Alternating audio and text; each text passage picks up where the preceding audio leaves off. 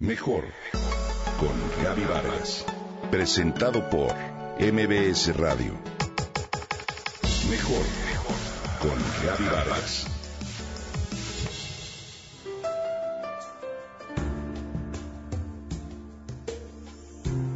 Una de las cosas que siempre me ha maravillado de la naturaleza es su armonía.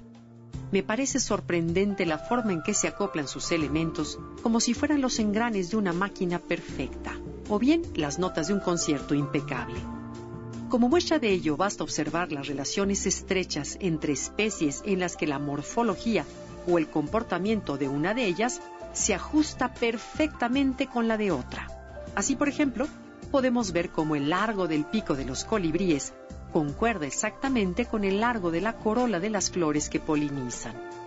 Estas relaciones se han logrado gracias a un proceso que asombró al propio Darwin y que sigue hoy asombrando a muchos ecólogos y científicos, me refiero al proceso de coevolución.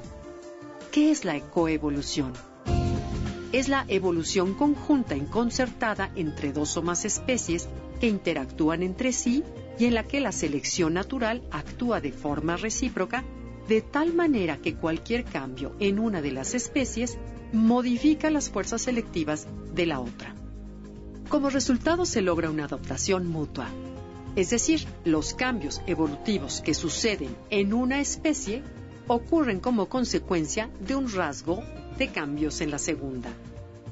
El concepto de coevolución fue desarrollado por Paul Ehrlich y Peter Raven, dos importantes biólogos evolucionistas que en 1965 publicaron el primer estudio que describió la evolución recíproca que hay entre mariposas y plantas. A través de la coevolución ha sido posible la inmensa biodiversidad que hoy existe en el mundo. Gracias a ella podemos contar, por ejemplo, en millones y no solo en cientos las especies que habitan en nuestro planeta. Este prolífico desarrollo de las especies se ha dado a través de interacciones benéficas, pero también de relaciones de competencia y explotación que desarrolla una carrera armamentista entre las especies. Hoy se reconoce que varios de los sucesos más relevantes de la historia de la vida en la Tierra son el resultado de procesos coevolutivos. Así, por ejemplo, el desarrollo de las células de todos los animales y de otros organismos deriva de una interacción de una bacteria primitiva que pasó a formar parte integral de ellas y se transformó en la mitocondria, es decir, el organelo que actúa como la central energética de todas las células. O de igual manera, las células vegetales que forman a todas las plantas también deriva de la interacción con una bacteria que se transformó en cloroplasto, o sea, el organelo encargado de la fotosíntesis.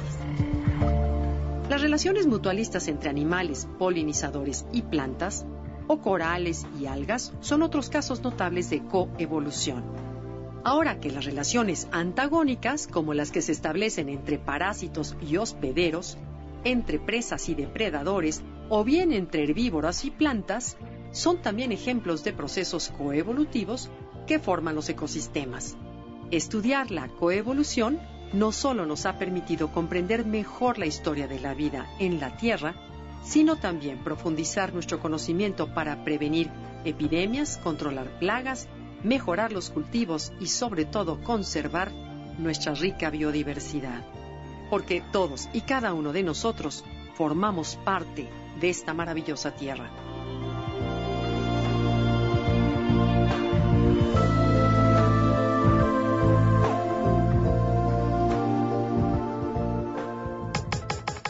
Comenta y comparte a través de Twitter. Gaby-Vargas. Gaby-Vargas. Mejor con Gaby Vargas. Presentado por MBS Radio.